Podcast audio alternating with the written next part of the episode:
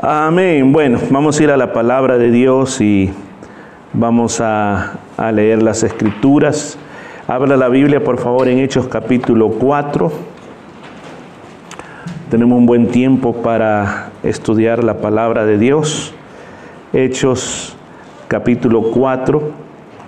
Y, y nos quedamos, nos quedamos eh, a la altura del, del versículo eh, 17, 16 exactamente, y vamos a continuar a partir de allí.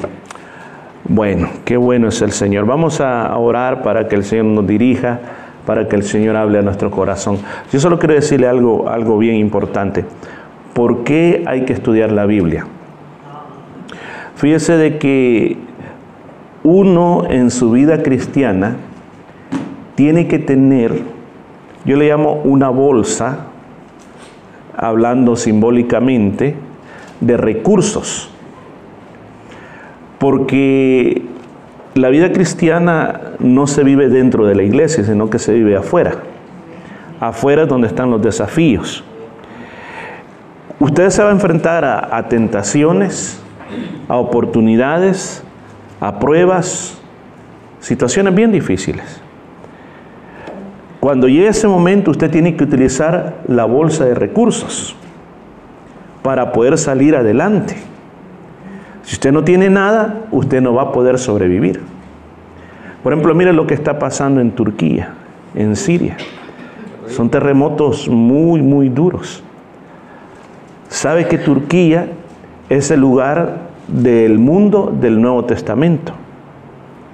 Aparte de la historia de los evangelios, Ahí en Turquía es donde están las iglesias de Éfeso, Colosenses, Tesalocenses, la Odisea. Ahí están todo ese montón de iglesias. En ese lugar aún hay cristianos. Fíjense que en medio de todo eso, en medio del sufrimiento, en medio del dolor, creo que aún hay personas que pueden decir, podemos seguir confiando en Dios aunque la tierra tiemble. Ahora, ¿qué es lo que están ocupando? Los recursos. Este día yo te voy a hablar la palabra de Dios. Mi, mi, misión aquí este día es darte recursos sacados de la Biblia para que usted los pueda usar allá afuera, para que usted pueda utilizarlos poderosamente y usted sea un cristiano que pueda impactar o influenciar el mundo donde usted está viviendo. Oremos, Padre mío, doy gracias por esta oportunidad que tengo de compartir la palabra de Dios con el pueblo. Yo te pido que nos ayudes, yo te pido que nos dirijas, yo te pido que nos inspires, Espíritu Santo, para poder hablar una palabra que produce vida. En el nombre de Jesús, amén y amén. Hermano, yo disfruto los testimonios. Y siempre a través de un testimonio Dios habla algo que conecta con lo que vamos a hablar. Me llamaba la atención lo que decía el hermano Leonardo acerca de esa voz que escuchó, que le decía que se levantara y fuera a la iglesia. Ahora, yo creo, escucha esto, yo creo que Dios le puede hablar al corazón del hombre. El gran problema es que no todo mundo está dispuesto a obedecer a Dios. No todo mundo. Y dentro de los textos que tenemos este día, hay un texto que a mí me llama la atención y voy a conectarlo con lo que dijo el hermano. Es el versículo 19. Más, perdón, capítulo 4, si usted tiene su Biblia, capítulo 4, versículo 19. Mas Pedro y Juan respondieron diciéndoles, juzgad si es justo delante de Dios obedecer a vosotros antes que a Dios. Si usted se recuerda, y yo quiero que se imagine aquel momento, ellos estaban siendo juzgados por haber hecho un milagro tremendo. Juzgados por hablar del nombre glorioso de Jesús. Por eso estaban siendo juzgados. Era tan evidente la sanidad de aquel paralítico de que no había forma de negarlo porque todo mundo lo conocía. Nadie podía haber dicho, ese es un fraude, porque todo mundo sabía que ese hombre había estado ahí quizás más de 40 años, así dice la Biblia. Él había estado ahí. siempre pidiendo dinero. Ahora, cuando miran este movimiento y después recuerda de que los entrevistan, les preguntan, y no solamente miran que pueden hacer milagros, sino que hablan con poder. No se avergüenzan de Jesús, no tienen miedo de testificar. Recuerda que estaban los fariseos, los saduceos, estaban los escribas, estaba la gente importante y ellos no se avergüenzan de decirles en su propia cara, ustedes mataron a Jesús, ustedes mataron al autor de la vida, ustedes fueron los culpables que hicieron todo eso. Estos hombres están tan impresionados porque dice, esta gente no es gente como nosotros, gente de clase, gente estudiada, gente que conocemos la Biblia. Pero sin embargo, estos cuando hablan, hablan con una autoridad muy grande. ¿Y sabe cuál es la autoridad? La autoridad del nombre de Jesús. Nosotros podemos hablar de muchas cosas, pero cuando usted viene a hablar sobre el nombre de Jesús, o va a causar que la gente busque a Jesús, o va a causar que la gente lo insulte a usted. Porque el nombre de Jesús no puede ser hablado sin que suceda algo. Ahora los tienen que sacar y ellos comienzan a debatir qué van a hacer, qué van a hacer con ellos. Dice aquí la palabra de Dios de que ellos llegan a la conclusión de que lo que tienen que hacer es amenazarlos. Y eso está en el versículo 17. Los vamos a amenazar. Les vamos a decir que los vamos a castigar. Les vamos a decir que la van a pasar muy mal si ellos siguen hablando acerca de este nombre, acerca de este hombre que se, llamaba, que se llamaba Jesús.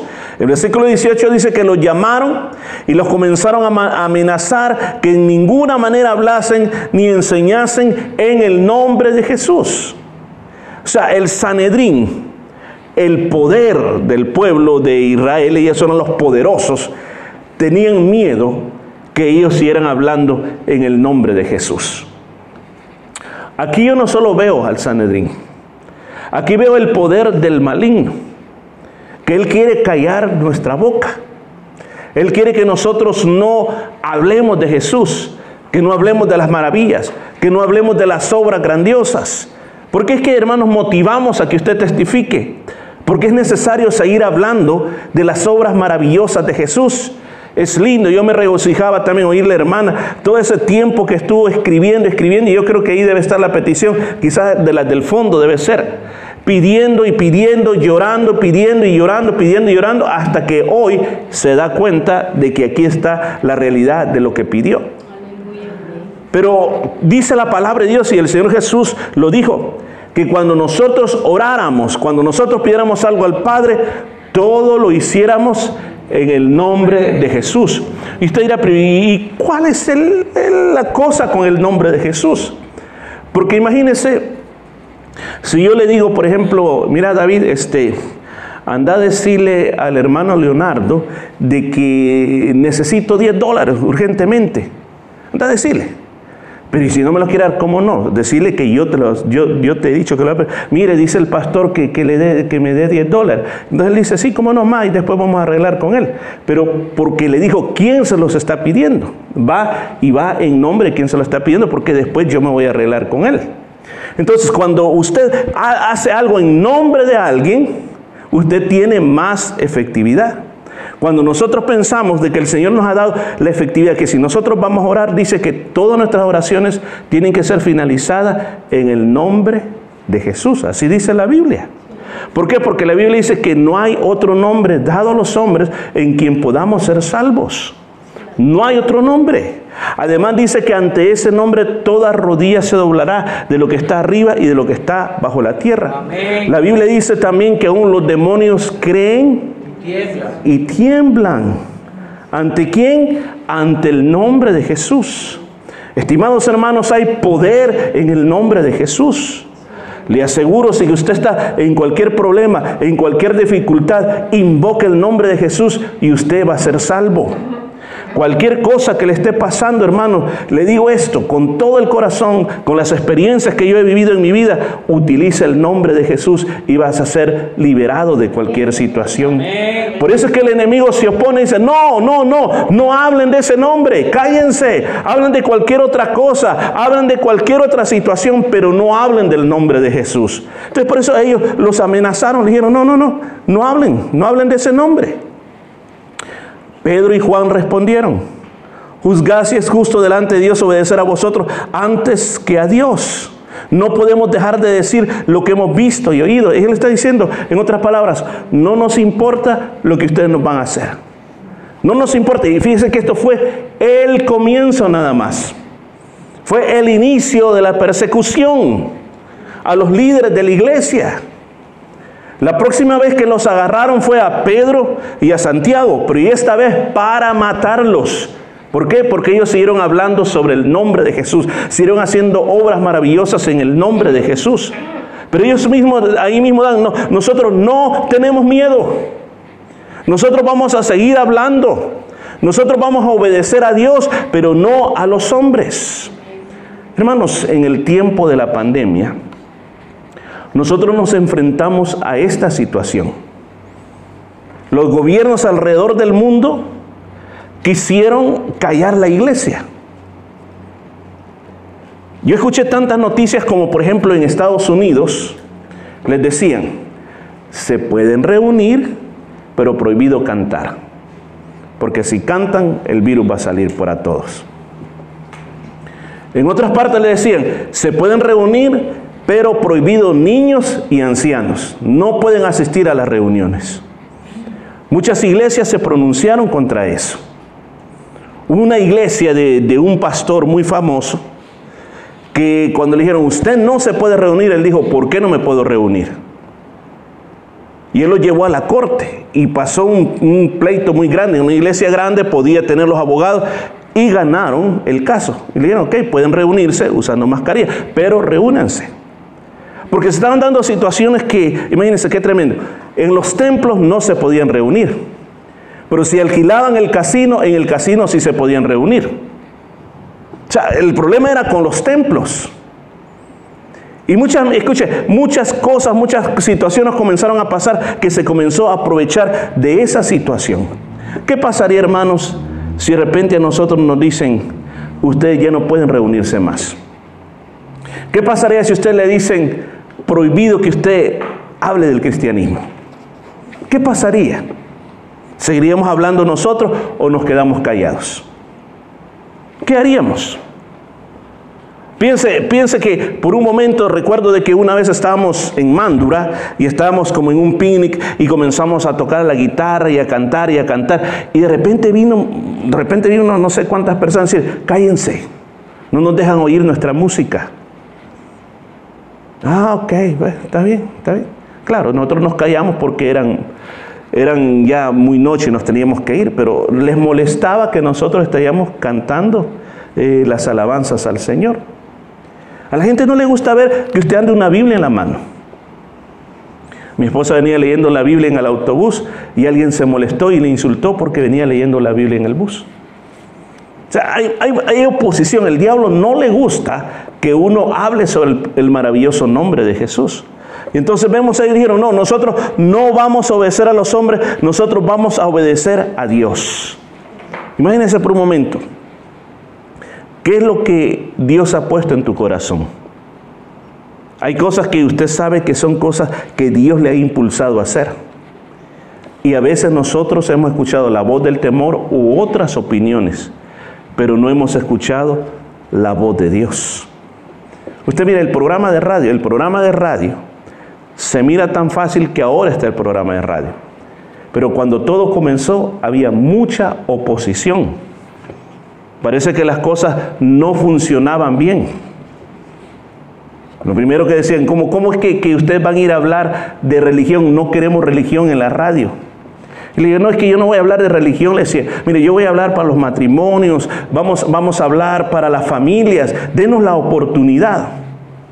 Después nunca nos llegaban los telegramas, los telegramas, de aquella época eran telegramas, se perdían. O los emails no llegaban, se perdían. Pero nosotros seguimos insistiendo, casi tardó un año para que aprobaran lo de la radio. Pero cuando se aprobó, hoy le doy gracias a Dios porque hemos llegado a muchos lugares con el programa de radio. Pero en un principio hubo mucha oposición.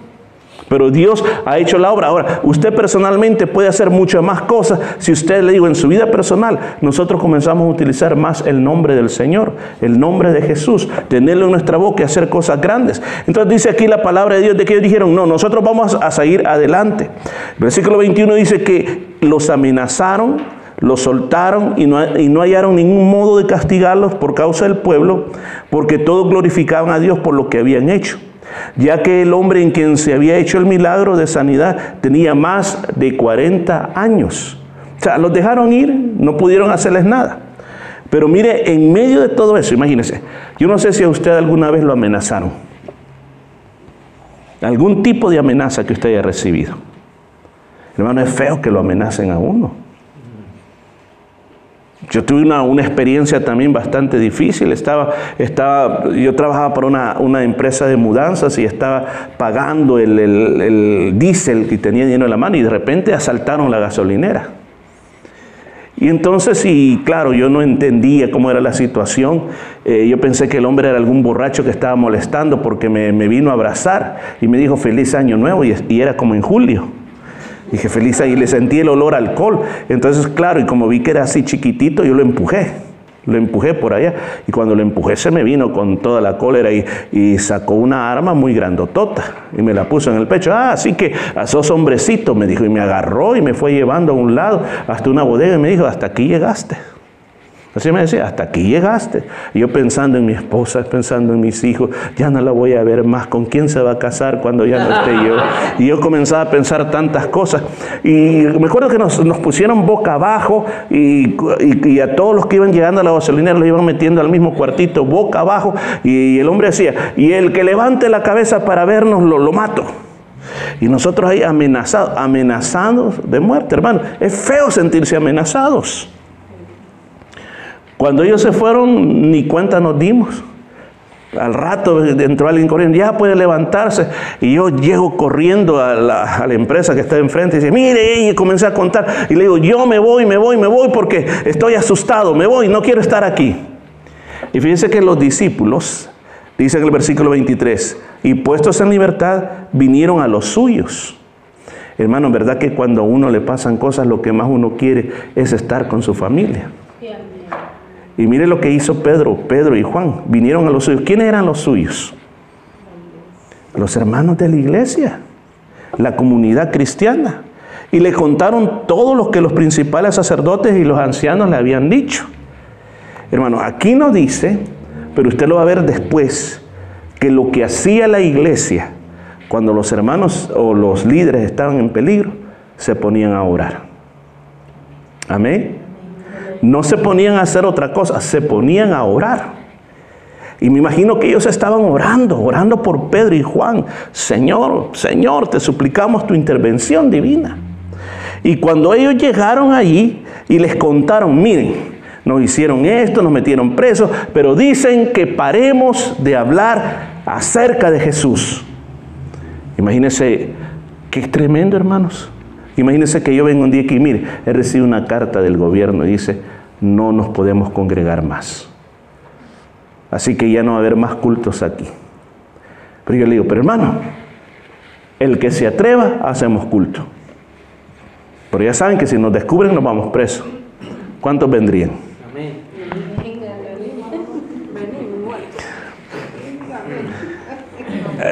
Así era, así, piensa, o sea, yo lo quiero poner en la misma situación de ellos. Porque ellos lo que ellos determinaron ahí es que nosotros no nos vamos a ir a esconder.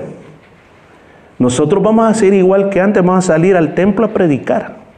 Vamos a ir a diferentes lugares, nos vamos a parar en las esquinas, donde quiera vamos a seguir hablando el nombre de Jesús. A nosotros no nos importa lo que nos dieron, no les tenemos miedo a ellos, porque nosotros sabemos que nosotros estamos haciendo la voluntad de Dios. Óigame, aquí le voy a decir algo muy importante. Cuando usted oye algo de parte de Dios que usted lo tiene que hacer, hágalo.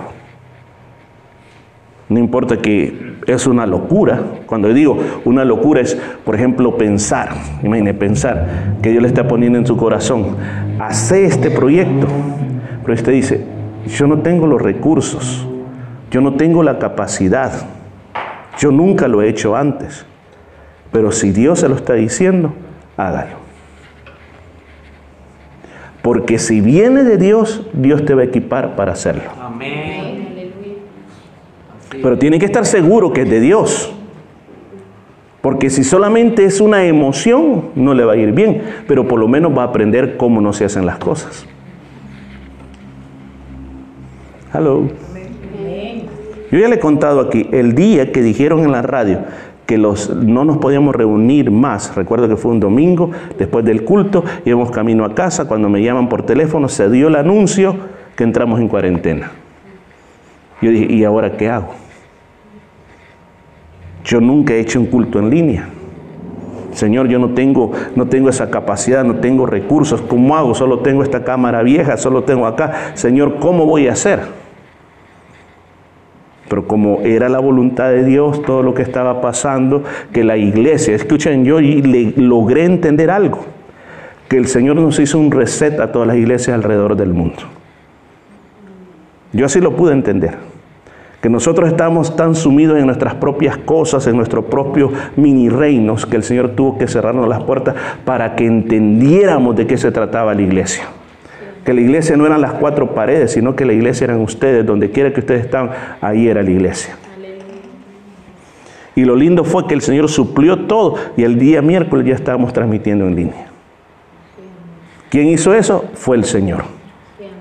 Amén. En esa, en esa época, recuerda todos los mensajes que yo le decía, hermano, no tenga miedo, no tenga miedo, esto ya va a pasar, no tenga miedo. Yo le decía a los hermanos, no se va a morir, no nos vamos a morir, ya va a ver, no nos vamos a morir, vamos a salir adelante. Mire, ¿cuántos de la congregación se murieron? Ninguno. ¿Nos enfermamos? Claro, sí, nos enfermamos. Más de alguno fue hospitalizado, sí, pero la gran mayoría se enfermó en la casa. ¿Qué le pasó? Y después le repitió quizás. Y después le volvió a repetir una vez más. Ya, ya, ya, ya, ya nos acostumbramos.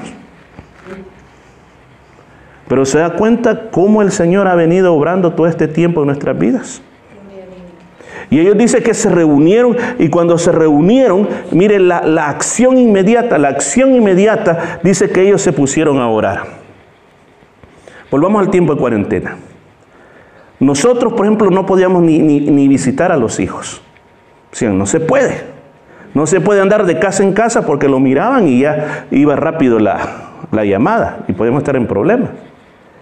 Pero ¿qué, aprendimos nosotros con mi esposa? Por ejemplo, esos días fueron días de, de buscar a Dios en oración de decirle, Señor, ¿y qué vamos a hacer ahora? Señor, ¿y qué va a pasar con la iglesia? ¿Va a poder sobrevivir, Señor? Eh, ¿Vamos a poder seguir como antes, Señor? ¿Qué pasó? Los hermanos ya no van a volver más a la iglesia y todo eso nosotros lo sometimos a oración. Yo quiero decirle algo bien importante esta noche, súper, súper, súper importante. Cuando tú pases problemas grandes en la vida, lo primerito que tiene que hacer es orar. No se ponga a lamentarse, no se ponga a hacer cualquier otra cosa, usted tiene que orar. Ahora, eh, usted no puede decir si está en una situación difícil, con permisito me voy a ir a orar. No, quizás hay situaciones que usted tiene que enfrentar, pero en su mente usted tiene que estar orando. Tiene que estar pidiéndole al Señor que opere de una manera grande, de una manera poderosa. Hay una gran diferencia, hermano. ¿Se acuerda de Moisés? Moisés llega a un lugar donde tiene al frente el mar, y fue porque Dios lo llevó por ahí, a propósito, Dios lo llevó por ahí.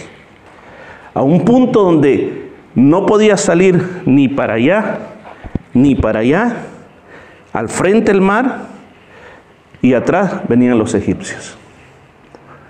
¿Para dónde me voy? ¿Qué hizo Moisés? Dice que Moisés se puso a orar. Lo que le estoy diciendo ahora, se puso a orar. ¿Y qué le dijo Dios?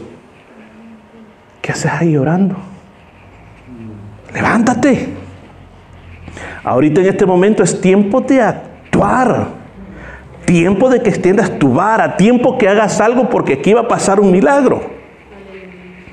¿Cómo marcamos la diferencia entre saber cuándo es tiempo de orar y cuándo es tiempo de actuar?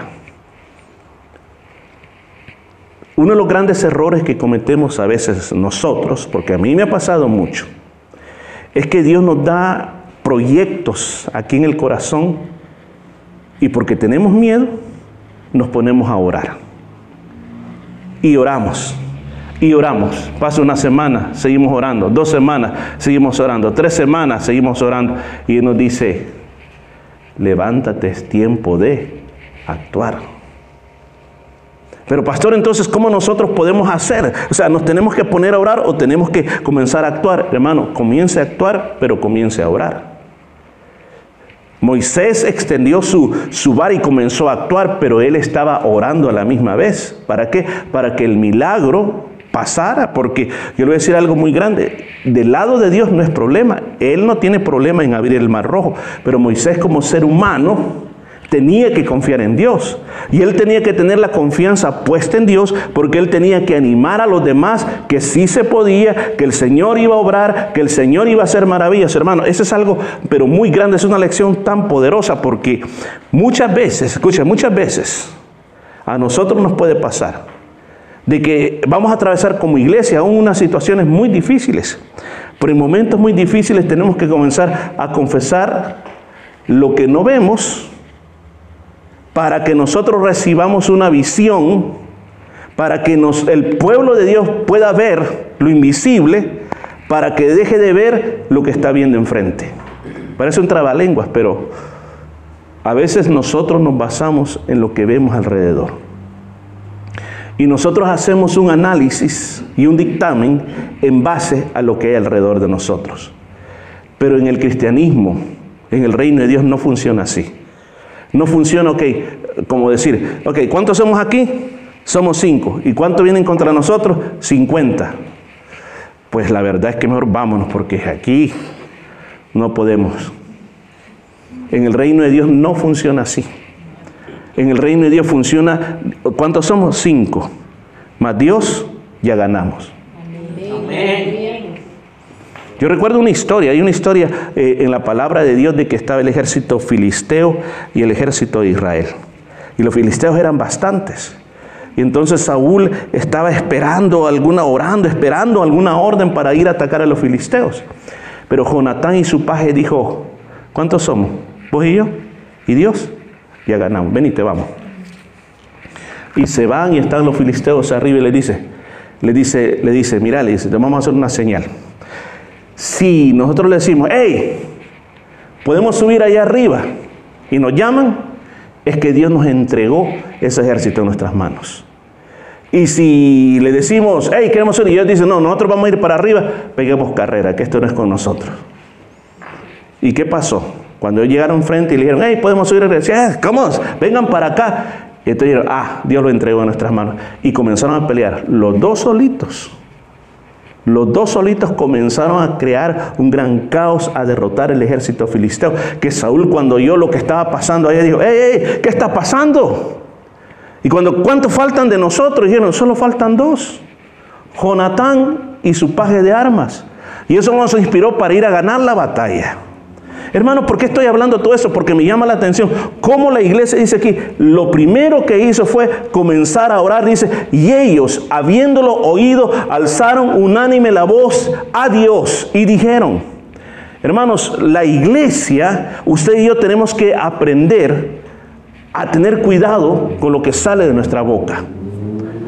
La Biblia dice que uno va a comer del fruto de su boca. Si usted es de las personas que solo pasa hablando cosas negativas, le aseguro que usted es una persona negativa. Ah, no, que no se puede. Ah, no, que no lo voy a lograr. Ah, no, que esto va de mal en peor, que aquí esto no sirve, que aquí esto, aquí que allá. Yo le digo, lo que usted hable es bien importante.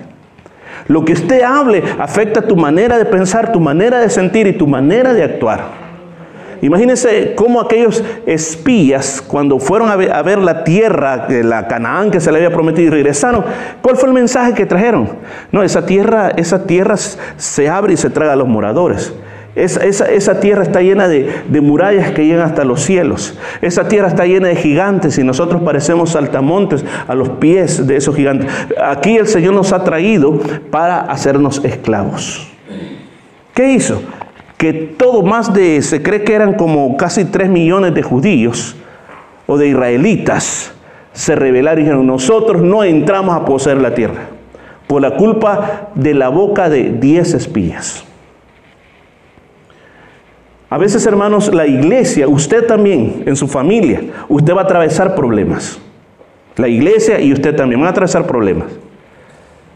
Y a veces lo que uno, lo que uno hace es comenzar a hablar sobre el problema y no comienza a hablar sobre lo que Dios puede hacer en mi problema. Es como cuando estamos enfermos. Cuando estamos enfermos, muchas veces nosotros hablamos más de la enfermedad que lo que Dios ha prometido hacer en nuestro favor. O sea, yo quiero este día que usted comience a pensar de una manera diferente, que con Dios todas las cosas son posibles, pero no se quede ahí, sino que usted hable, confiese, porque los hermanos de esta iglesia, ellos hubieran, podido decir, ay, de verdad, ah, pues no, ya no sigamos adelante, volvámonos nuevamente otra vez al judaísmo, porque esto está mal. Imagínense que yo voy a predicar y me van a agarrar y me van a meter preso. No, yo no quiero eso. Dios me libre de eso. Dice que ellos no se dejaron intimidar. Ellos no se, ellos no se pusieron a temblar. Sabe, para mí, esta es mi opinión personal y quizás me pueda equivocar. Este COVID era peligroso, pero más peligroso el estrago que ocasionó alrededor del mundo en muchas personas. ¿Sabe cuál era ese estrago más peligroso? El miedo a muchas personas las desarmó completamente. Muchas cosas, usted puede tener muchas cosas que de verdad son serias contra su vida, por el miedo es algo que nos inhabilita. Yo quiero animarle que como iglesia seamos una iglesia valiente. No seamos una iglesia que ante las circunstancias que, pasan nos digamos, bueno hermano, yo creo que no vamos a poder. Yo, yo muchas veces una palabra, tres palabras que yo le digo que usted tiene que evitarla. No puedo no tengo y no sé. ¿Por qué razón? Porque muchas veces nosotros nos hemos limitado por esas palabras. La iglesia no se limitó, sino que dice, ellos unidos alzaron la voz y dijeron, soberano Señor, tú eres el Dios que hiciste el cielo y la tierra y el mar y todo lo que hay. Ellos ocuparon el Salmo número 2. Usted lo puede leer completamente en su casa. El Salmo número 2 habla, escuchen, el Salmo número 2 habla del conflicto de las naciones contra Dios. Y ellos comenzaron a hablar de un conflicto que había de los gobernantes contra ellos. Cuando dice, ¿por qué se amotinan las gentes y los pueblos piensan cosas vanas? Se reunieron los reyes de la tierra y los príncipes se juntaron en uno contra el Señor y contra su Cristo. Está hablando de lo que estaban haciendo contra el Señor. Dice, y verdaderamente, versículo 27, se unieron en esta ciudad contra tu santo Hijo Jesús, a quien ungiste, Herodes y Poncio Pilatos con los gentiles y el pueblo de Israel. Entonces comienza a decir, mira Señor, mira lo que están haciendo. Pero no se llenaron de miedo. Aló, iglesia. Jamás el miedo nos tiene que embargar. Jamás tenemos que ser derrotados por el miedo. ¿Recuerdas Josué 1.9? Mira que te mando. Te mando es una orden. Una orden como le da un superior, un, un superior militar. Es una orden. Mira que te mando. ¿Qué cosa? Que te esfuerces. Hermano, esfuerzo es algo que usted lo hace más allá de su, de su hábito, de su fuerza personal. El Señor le está diciendo a esta iglesia, no sean miedosos. Piensen en grande. Hagan cosas grandes, anímense a hacer cosas grandes y no tengan miedo, simplemente esfuércense y sean valientes, no tengan temor, no desmayen, no desmayen. Porque Jehová tu Dios, ¿qué dice? Estará contigo donde quiera que fueres. Mira qué importante es esa promesa. Y ellos aquí, la iglesia, lo creyó. Versículo 29 dice, ahora Señor, mira sus amenazas. O sea, ellos no se están metiendo con nosotros. Mira sus amenazas. Me recuerda también el reino de Israel. en el reino de Judá, perdón, había un rey que se llamaba Josafat. Y se levantaron los, los moabitas, los edomitas y otros más, y venían como la arena del mar contra él.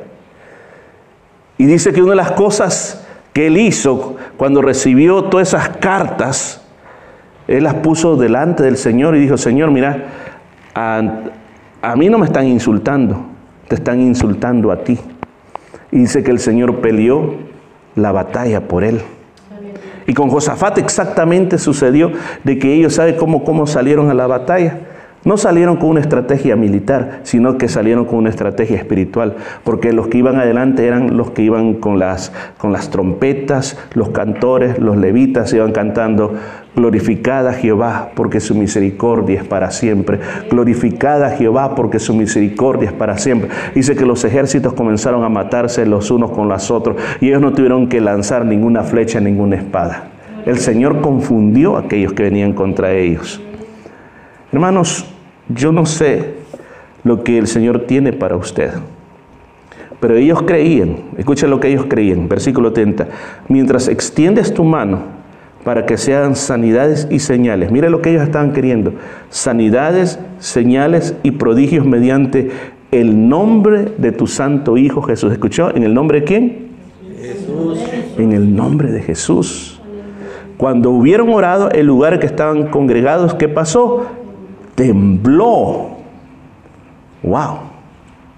¿Y qué más pasó? Y todos fueron llenos del Espíritu Santo. Hermano, vino otro derramamiento del Espíritu Santo. ¿Y qué pasó después? Y hablaron con de nuevo la palabra de Dios. La palabra de nuevo es que se fueron a hablar sin ningún temor. Terminemos aquí esta noche, hermanos. Mire lo que eso es cada uno de nosotros. Considérese por un momento. Si yo le dijera, ¿qué tienes ahí en tu mano? No, no quizás hablando físicamente, porque mira, pastor, aquí tengo mi teléfono en mi mano. No, cuando hablo qué tienes en tu mano es, ¿qué tienes en tu bolsa de recursos? Si le preguntaran a David, David, ¿qué tienes en tu mano? Mira, pues aquí traigo mi, mi bolsa pastoral y tengo unas cuantas piedras y una onda para luchar contra Goliat. Muy bien. Le preguntaron a Sansón, si le preguntaríamos a Sansón, ¿qué tienes en tu mano? Pues aquí tengo esta quijada de burro, toda engusanada, pero con esto voy a pelear. Moisés estaba frente a la zarza. Y si le preguntamos, Moisés, ¿qué tienes en tu mano? Pues aquí tengo una vara. O sea, e-, ellos no fueron a buscar un cetro de oro, Dijeron, espérame, ya, vengo, voy a buscar un cetro de oro o una espada. No, lo que estaba ahí fue lo que ellos usaron. Vuelvo a hacer la pregunta, ¿qué tienes en tu mano? ¿Qué traes en la bolsa que Dios te ha dado a tu vida? ¿Qué tienes? ¿Qué traes? Mi pregunta esta noche es porque si tenemos algo, que yo creo que todos lo tenemos, hermanos, hay que usarlo. Hay personas que me han dicho, mi pastor, yo no tengo nada de nada. ¿Cómo así? No, yo no tengo nada. Me dice, yo no sé predicar. Una persona me dijo, yo no sé ni leer. Otra persona me dijo, estoy demasiado anciano. Otra persona me dijo, soy muy jovencito. Yo le digo, Dios no necesita esos recursos. Él mira tu corazón. Samuel entró a la casa de Isaí y cuando entró estaba el más alto y el más fornido de todos, Eliab. Cuando Samuel lo vio dijo, este es, este tiene cara de rey. El Señor le dijo, tú estás viendo lo que se mira por delante, pero yo Jehová soy el que escudriño los corazones. Cuando te paras frente a un espejo, ¿qué puedes ver? ¿Qué miras? Ah, bueno, que ya me salieron las arrugas, el pelo se me hizo blanco. O te miras con los, con los defectos. Pero el Señor te dice esta noche, yo quiero que te aprendas a ver conforme a lo que yo te he dado. Nosotros tenemos algo que se llama adrenalina. Cuando la adrenalina, ¿cómo se dice? Adrenalina, sí, se, se me trabó la lengua. Actúa, somos capaces de hacer cosas increíbles, aunque después caigas desmayado. Pero es un poder extraordinario que lo llevamos dentro de nosotros. En lo espiritual es igual. Yo los veo a ustedes aquí sentados y yo me pregunto, ¿cuál será el potencial que ustedes tienen?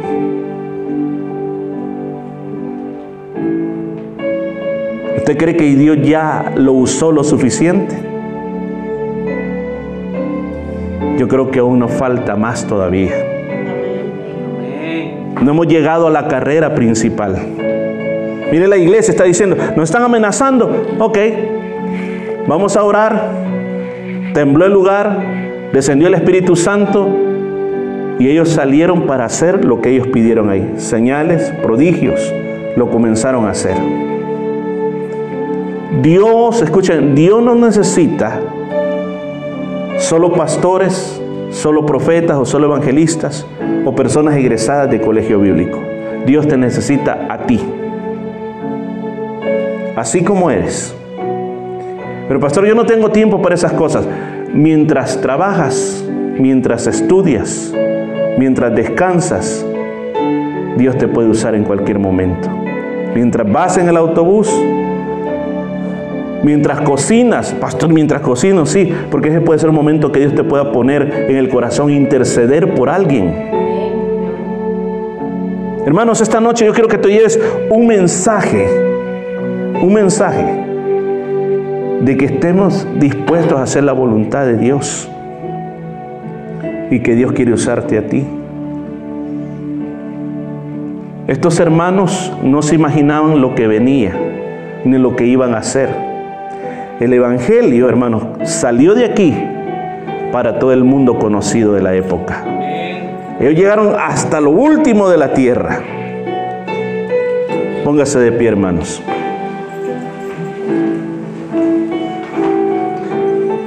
Yo tuve la bendición de crecer en una iglesia donde había bastantes jóvenes. Y con esos jóvenes bromeábamos, jugábamos a la pelota, nos peleábamos, nos reconciliábamos, salíamos a, a comer sorbetes o ice creams, íbamos al centro, la pasaba muy, muy bien. Pero han pasado los años y muchos de ellos se convirtieron en pastores. Y ahora uno se pone a pensar, wow, yo nunca me imaginé que esa persona iba a ser un pastor. Que esa persona Dios la iba a usar de la manera que la está usando. Lo mismo le digo a usted. Dios va a hacer grandes cosas en tu vida. Quizás no, no lo llame a predicar un estadio, quizás sí. Pero en el lugar donde tú te mueves, vas a ser de influencia. ¿Sabe por qué? Porque usted tiene una arma poderosa y es el nombre de Jesús. Padre querido, te doy gracias por esta congregación.